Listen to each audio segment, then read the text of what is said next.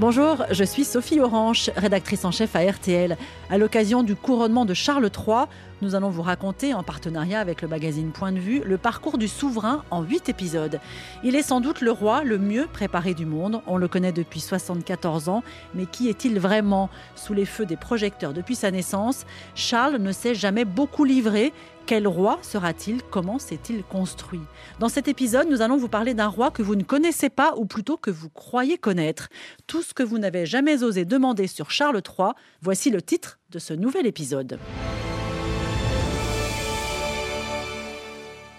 Bonjour Adélaïde de Clermont-Tonnerre. Bonjour Sophie. Tu es directrice de la rédaction de Point de vue. Avec toi, nous allons donc traverser la vie de Charles à contre-courant pour lutter contre quelques idées reçues. Peut-être en une phrase, on va, on va entrer dans ces jardins secrets, c'est ça que tu nous promets? Oui, en fait, il y a beaucoup de jardins secrets et euh, je pense qu'on va vous faire découvrir un homme qui est à la fois idéaliste et pragmatique, drôle et passionné.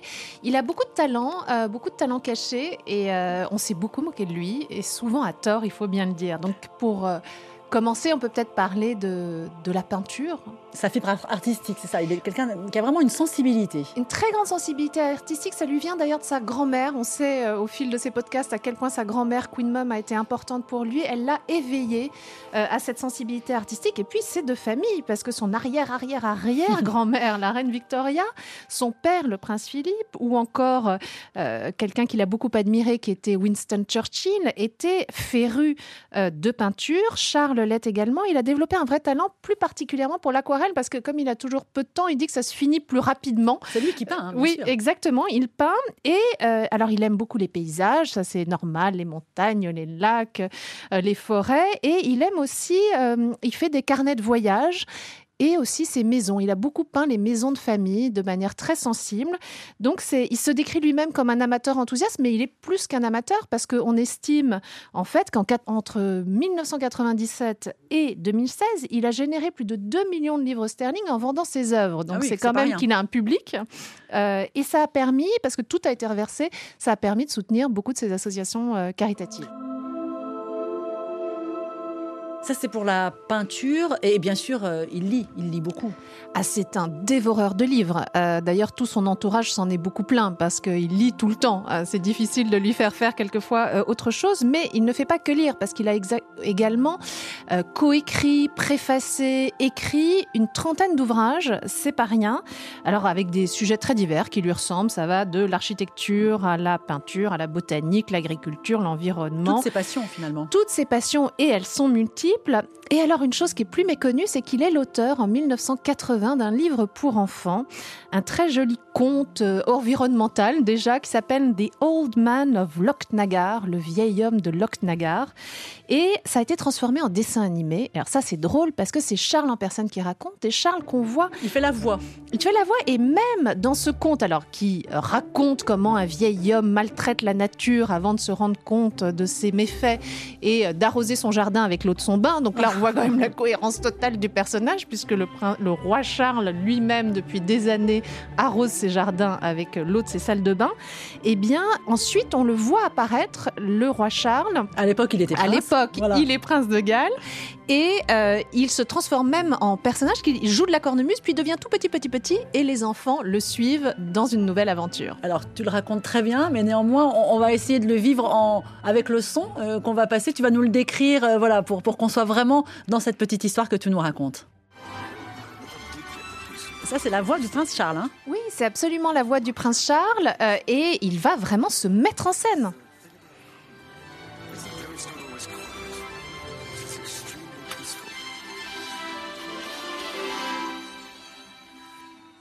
Voilà, c'est tout un, tout un univers hein, dans lequel euh, Charles se complaît. Euh, finalement, tu as dit, il écrit, et là, il se met en scène, il y a de la musique, euh, et le théâtre aussi. Voilà, toutes ces passions euh, se résument en, ce petit extrait, et, tu peux nous raconter plein d'autres choses sur le sujet. Oui, parce que c'est vrai que la musique et le théâtre, c'est quelque chose de très ancien chez lui. C'est même un peu ce qu'il a sauvé pendant sa scolarité, dont on a dit dans, dans, un autre podcast à quel point elle avait été difficile. Il a été victime, on le sait, de harcèlement scolaire.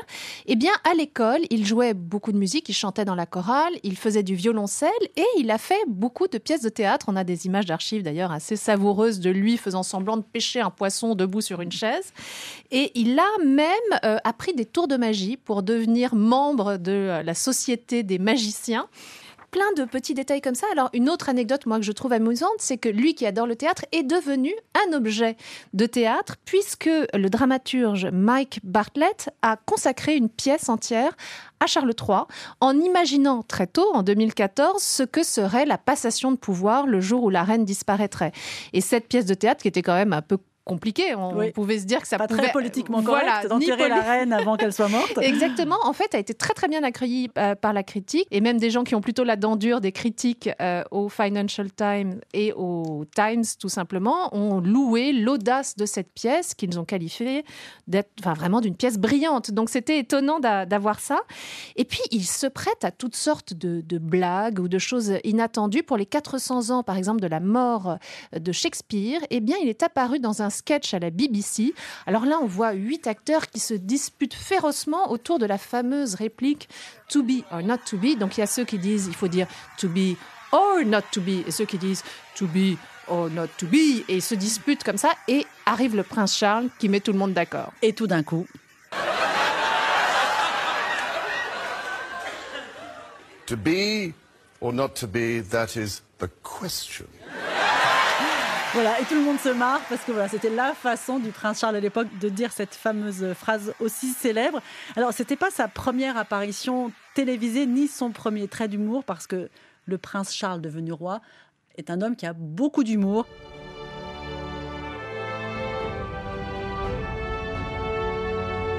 Et quelqu'un qui peut nous le dire également, c'est Marie Billon qui est à Londres pour RTL. Bonjour Marie. Bonjour Sophie. Tu nous rejoins pour, pour ce podcast. Toi, tu as un autre exemple euh, pour illustrer euh, l'humour euh, de, de, Charles, Charles III. Oui, bah, c'est qu'il a présenté la météo sur BBC Scotland il y a quelques années. il était bien sûr encore prince de Galles, mais vous, vous allez l'entendre, il le fait avec beaucoup d'aplomb. Donc là, Marie, il est devant une uh, carte météo comme un présentateur. Hein. Exactement comme un présentateur. Il décrit la météo humide et venteuse de l'Écosse et puis il a vraiment l'air très sérieux, hein, comme vous l'entendez. Uh, il est aussi bien à l'aise. Mais on comprend qu'il y a un script quand il annonce que toute cette pluie sera propice à la poussée des herbes et des fleurs à Balmoral, euh, qui est le château royal. Et puis là, euh, Charles interjecte, mais qui a écrit ce fichu script? Euh, Il y a aussi un moment où il dit qu'il y aura une éclaircie pile au-dessus de sa maison à lui à Dumfries. Donc il, prend tout ça vraiment avec beaucoup d'humour et il conclut euh, cette météo qui est quand même assez longue, hein, une vraie grosse météo. Euh, il conclut cette météo en disant Dieu merci, ça n'est pas un jour de congé. Sacré Charles, euh, c'est vrai qu'on le voit souvent rire aussi avec la reine, avec Camilla, avec des regards très complices. J'allais dire, ils pouffent presque comme, comme des ados. Complètement, oui, oui, ils peuvent absolument être tous les deux dans leur petit monde alors qu'ils sont entourés de toute une assemblée et vraiment se faire des private jokes, comme on dit euh, en, anglais, euh, tout d'un coup, euh, juste tous les deux, mais pas uniquement en privé. le roi Charles, et comme il a montré quand il était prince, sait faire des blagues dans des discours. Alors, tout le monde rit par politesse, hein, rassurez-vous, même si la puissance comique n'est peut-être pas toujours là. Euh, je, me souviens notamment d'un discours, c'était euh, en 2015. Euh, il passait le parrainage d'un club de sport aquatique à William, à son fils, et un intervenant venait de qualifier Charles de bœuf. Alors non pas beauf, hein, de bœuf. Ça veut dire ça veut dire être ça veut dire être musclé, ça veut dire avoir de la gonflette. Et euh, bah, Charles ne savait pas ce que ça voulait dire, puisque c'est un terme plutôt américain. Donc William euh, l'explique à son père. Et ensuite, donc quand Charles prend le micro pour faire son petit discours, il dit que euh, son fils sera certainement, en lui succédant, montrer sa capacité à la gonflette lui aussi. Je vous laisse écouter. And I know that my eldest will now demonstrate his buff credentials. Hein, parce qu'il faut bien rire. Euh, et Par contre, on voit, on voit William se liquéfier, littéralement rougir. En, anglais, on appelle ça une daddy's joke, de l'humour à papa qui fait un peu honte. Euh, mais bon, William était déjà plus un ado, hein, c'était il y a quelques années. Charles, évidemment, n'est pas un papa lambda. Euh, le jeune homme s'est contenté d'un sourire gêné et de regarder ses pieds. Alors, évidemment, ce genre de, de scène touchante et un petit peu gênante, il faut le dire, ça fait aussi partie quand même de, de la geste windsorienne, j'ai envie de dire, comme une famille normale et les parents embarrassant, les enfants, c'est vrai que c'est assez universel.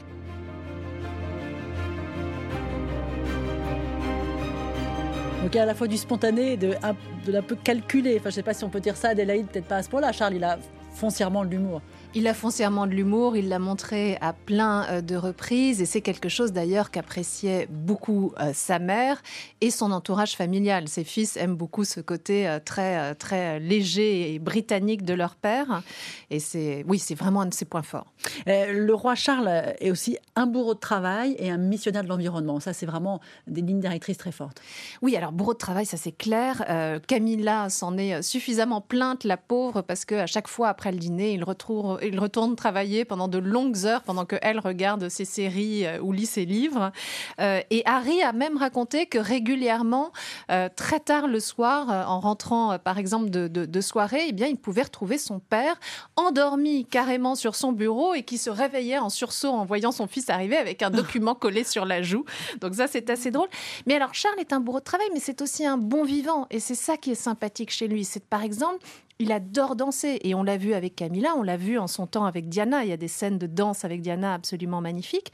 Euh, il maîtrise parfaitement, évidemment, C'est un bon danseur. les, voilà, les, les bonnes danses de salon qui sont euh, obligatoires avec son éducation de roi, mais il s'est essayé à des choses beaucoup, beaucoup plus audacieuses. Par exemple, il- il- on l'a vu danser dans à peu près toutes les chorégraphies euh, du Commonwealth, donc ça va de vraiment des chorégraphies tribales euh, habillées de plumes ou, ou de costumes folkloriques à euh, son fameux épisode de breakdance.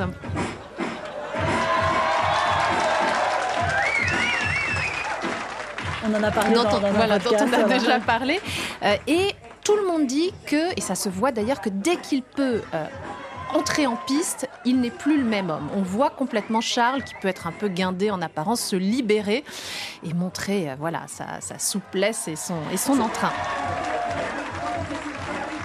C'est-à-dire qu'on a l'impression que dès que ça sort un peu du, de l'agenda millimétré, voilà, c'est aussi une bouffée d'air pour lui. Ah mais ça lui fait du bien, ça lui fait du bien. Et puis il a su aussi se ménager pas mal d'autres plaisirs. C'est par exemple un fin gourmet, euh, Charles. Alors c'est vrai, Même ça... s'il mange pas de foie gras.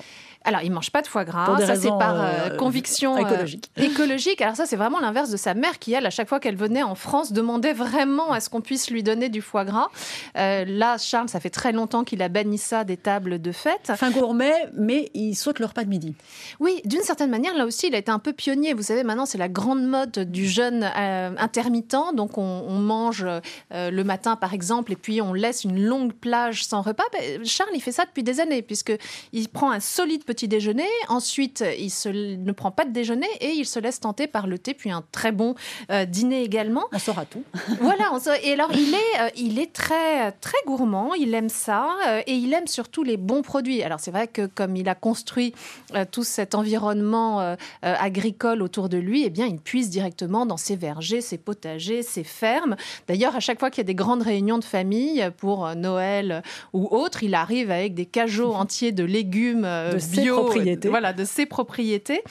Et euh, on sait, grâce en fait euh, à, son, à deux de ses anciens chefs, d'abord Darren McGrady, Chef de cuisine. voilà, chef de cuisine exactement, qu'il a une grande affection par exemple pour les fruits secs, il aime beaucoup les prunes, Euh, il, fait son, il demande à ce qu'on fasse son granola maison. Alors on connaît déjà tout la, le rituel autour de ces œufs bio qui sont parfaitement cuits le matin, mais il a aussi des plats préférés. Par exemple, il aime beaucoup la tourte au faisan. Alors ce qu'il faut dire, c'est que Charles aime beaucoup la chasse. Il Oui. avait d'ailleurs été assez militant quand la chasse à cour a été interdite. Euh, les côtelettes d'agneau aux herbes de Provence, le risotto aux champignons des bois. Alors ça, c'est sa grande passion. Et puis avant le dîner, tous les jours, un bon martini. Donc il a un petit côté James Bond. et, euh, et puis euh, il a une très belle cave. Donc il y a quand même des bons crus qui sont servis. Si vous êtes invité à la table du prince Charles, vous pourrez quand même goûter des choses assez Et du roi, délicieuses. même. Oui, oh là là, du roi Charles, il va vraiment falloir que je m'y mette.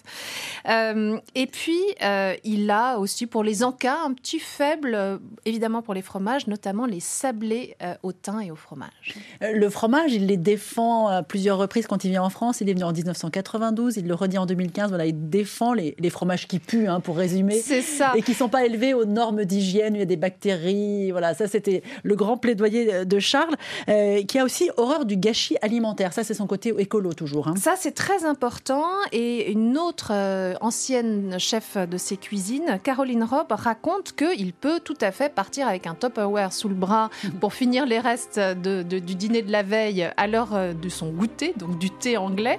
Euh, et qu'il insiste pour que tout soit réutilisé, donc accommoder les restes. C'est vraiment quelque chose qu'il sait faire. Et là encore, c'est au fond une tradition très ancienne, mais c'est assez pionnier puisqu'on y revient beaucoup aujourd'hui.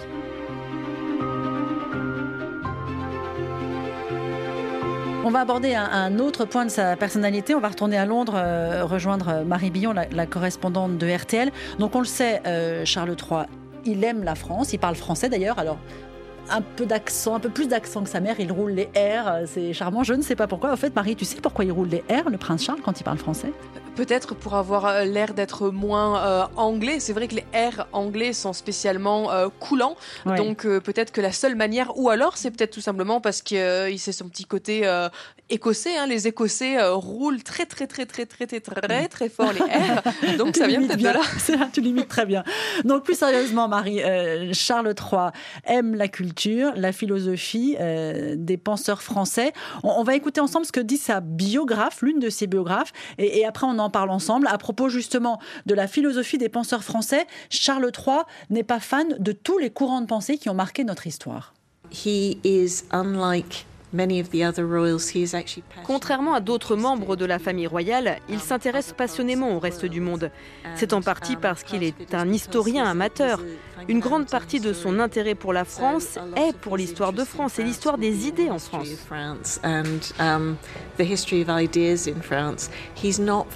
Mais il n'est pas très fan du courant de pensée des Lumières. Or, la France en était le berceau. Mais le roi estime que cette philosophie s'est immiscée entre l'homme et la pureté de la nature. Marie, ça résume bien voilà, cette ambivalence euh, de Charles et quand même euh, sa pensée première sur le rapport à la nature. Oui, effectivement, c'est ce que résume donc euh, Catherine Meyer, euh, sa, biographe.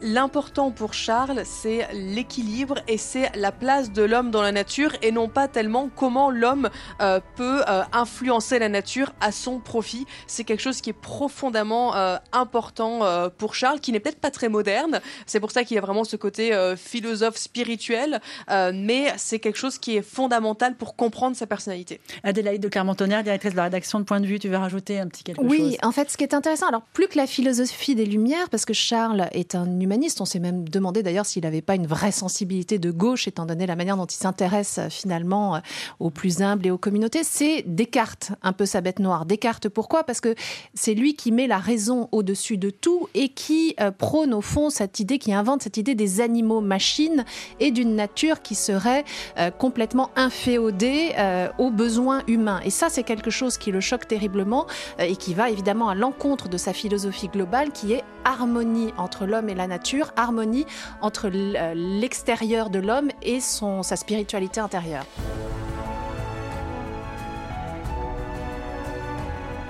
La nature, on, va y aller euh, vraiment en plein dedans, si j'ose dire, avec toi, Marie, puisque tu as eu la chance d'aller à Highgrove. Euh, voilà, c'est la propriété que le, roi, le prince Charles à l'époque, a, a créée, imaginée. Raconte-nous pourquoi là-bas, on, se rend compte que finalement Charles III est un peu hors sol. Euh, voilà, même si finalement tout ça est très pensé, ça paraît un peu paradoxal.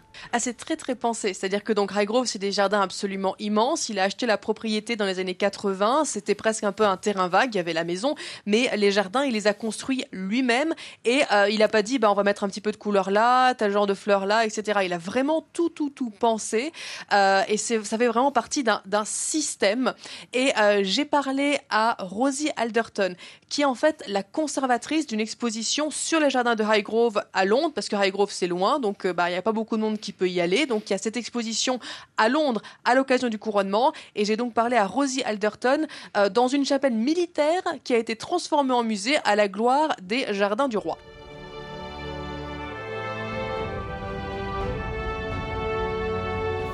Les jardins de Highgrove sont la manifestation physique de ses croyances personnelles et de sa philosophie, comme celle de l'harmonie. Tout est une question um, d'équilibre. Ça s'exprime notamment dans le Carpet Garden. Vous entendez derrière um, nous, il y a une fontaine. C'est le centre de cette section de l'exposition. Um, C'est important car l'eau est le symbole, l'essence de la vie. Elle est au cœur de la mosaïque dessinée avec la géométrie sacrée de cette partie du jardin. Marie, euh, géométrie sacrée, ça, veut dire quoi? Toi qui es allée à Grove, ça, se voit C'est quoi Ça ressemble à quoi ces, ces parterres de, de jardin alors, cette partie-là est très, très, très ordonnée. On appelle ça aussi la grammaire de l'harmonie. Hein, je, sens que je vous éclaire là. C'est-à-dire? Euh, Ce sont en fait. Alors, déjà, on parle du carpet garden en particulier. C'est une partie du jardin qui est privée.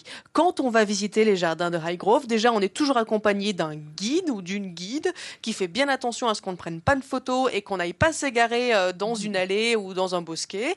Et on arrive à un moment donné devant une grande grille et on peut admirer depuis l'autre côté de la grille ce jardin qui reste privé. On ne peut pas poser les pieds dessus. C'est donc le carpet garden. Et en fait, ce qu'on voit dans ce jardin, c'est des dessins, des formes géométriques qui sont à des proportions parfaites, basées sur la perfection de la nature et sa résonance au monde. Et les couleurs et leur ordonnancement, l'ordonnancement des couleurs ont aussi, ont aussi un sens. Plus concrètement, pour créer finalement ces formes géométriques, il s'est aussi inspiré euh, des tapis orientaux qu'il a chez lui. Des tapis islamiques qui sont censés refléter dans leur dessin géométrique l'ordre de la nature. Et le roi, le prince alors, il a fait bah, finalement deux tours à 180 degrés pour son jardin. Il s'est inspiré des tapis qui eux-mêmes se sont inspirés de la nature. Eh bien, dit comme ça, j'ai tout compris. D'ailleurs, dans Carpet Garden, carpet, ça veut dire tapis. Absolument. Je parle bien d'anglais. Hein. Adélaïde, euh, voilà, c'est vrai que c'est assez étonnant de, vivre à ce point-là, à 360 degrés pour ses idées. Oui, moi j'aime bien cette idée de cohérence quand même, parce que c'est quelque chose qui n'est pas si fréquente à notre époque et qu'on voit que sur la durée, pour le coup, il a été d'une cohérence euh, totale malgré la diversité de ses intérêts. Et ce qui est intéressant par rapport à ce tapis, euh, c'est que ça montre aussi euh, quelque chose qui est très important chez Charles, c'est l'ouverture aux autres religions et particulièrement sa connaissance de l'islam. C'est assez inattendu pour quelqu'un qui a été élevé au fond dans un milieu aussi euh, traditionnel que cette passion euh, pour l'islam. Il a même créé euh, une fondation, une fondation qui a permis de former des milliers d'artisans et qui est une fondation donc qu'il a essaimé un peu partout. Il y a 150 bâtiments qui ont été restaurés dans le monde entier grâce à ça, notamment en Jordanie et ailleurs pour apprendre et conserver les arts, euh, les arts islamiques. Et donc ça, ça montre aussi encore une fois un terrain assez inattendu et une passion assez inattendue euh, chez Charles. Je voudrais qu'on termine ce, podcast euh, avec peut-être la plus grande idée reçue qu'on a sur Charles, c'est-à-dire qu'il attendait, il a attendu pendant des années et des années d'arriver sur, sur le trône, qu'il attendait ça depuis très longtemps. Est-ce que euh, c'est vraiment le cas? Avant d'y répondre, on va écouter euh, le roi, bien sûr, et, après, on, en parle ensemble. Ma vie, bien sûr, va changer alors que j'endosse mes nouvelles responsabilités.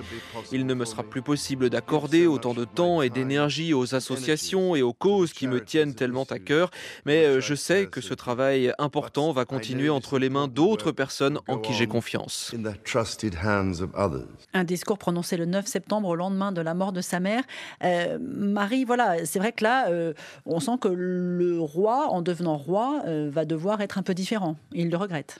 Il le regrette pour plusieurs raisons, mais surtout parce qu'il ne pourra plus justement parler notamment d'environnement, comme il en parlait, il ne pourra plus être le champion de l'environnement. Il pourra essayer, continuer à en parler un petit peu aux politiques quand il euh, les verra derrière des portes closes, mais il ne pourra plus faire de grands discours là-dessus. Il ne pourra plus non plus euh, être euh, le patron de tant d'associations, que ce soit pour aider à la formation des jeunes ou au bien-être ou alors à la préservation de, de, métiers anciens, etc. Tout ça, il ne pourra plus finalement donner de préférence très forte et personnelle à des sujets qui lui tiennent à cœur. Alors effectivement, d'autres gens vont le faire à sa place, mais euh, tout simplement, il, va il, doit maintenant rentrer dans un rôle, être le plus neutre possible pour euh, ne, ne, prendre personne à rebrousse-poil. Et même si il a toujours dit qu'il savait qu'être roi, c'était une autre paire de manches, qu'il n'était pas stupide, il avait dit lui-même dans un, dans un documentaire de la BBC qu'il savait qu'il allait devoir abandonner tout ça, eh ben, il a quand même réussi à placer dans ce premier discours que c'était quand même un regret.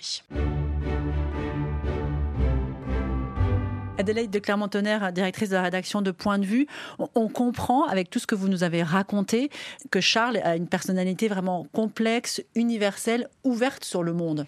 Oui, très ouverte sur le monde. Euh, et puis avec ce, qui était la, base de son éducation, rappelez-vous le pédagogue Kurt Hahn qui disait un esprit sain dans un corps sain. Il y a ça aussi, c'est-à-dire que maintenant c'est évidemment un homme plus âgé, mais ça a été un très grand sportif. Il faut se rappeler que ça a été aussi un pilote d'hélicoptère, un pilote d'avion euh, de l'armée euh, avant ses fils. C'est lui qui leur a transmis cette passion. Que il est, par exemple, il a une propriété en Roumanie, qui s'est passionné pour la question roumaine, mais aussi pour l'Inde, où il a aidé des femmes prostituées. Donc la variété de ses actions et de ses intérêts est assez euh, stupéfiante et c'est au fond totalement en accord avec l'idéal de l'honnête homme, l'honnête homme là pour le coup qui est bien français et qui est, si je paraphrase euh, La Rochefoucauld, celui qui s'intéresse à tout sans se piquer de rien. Ça correspond bien à Charles. Merci beaucoup Adèle de Clermont-Tonnerre, directrice de la rédaction de Point de Vue, Marie Billon, correspondante euh, de RTL à Londres, euh, pour euh, cette découverte encore plus approfondie de la personnalité du roi Charles. Vous pouvez retrouver cet épisode sur l'appli RTL, le site rtl.fr, le site pointdevue.fr et bien sûr sur toutes les plateformes d'écoute.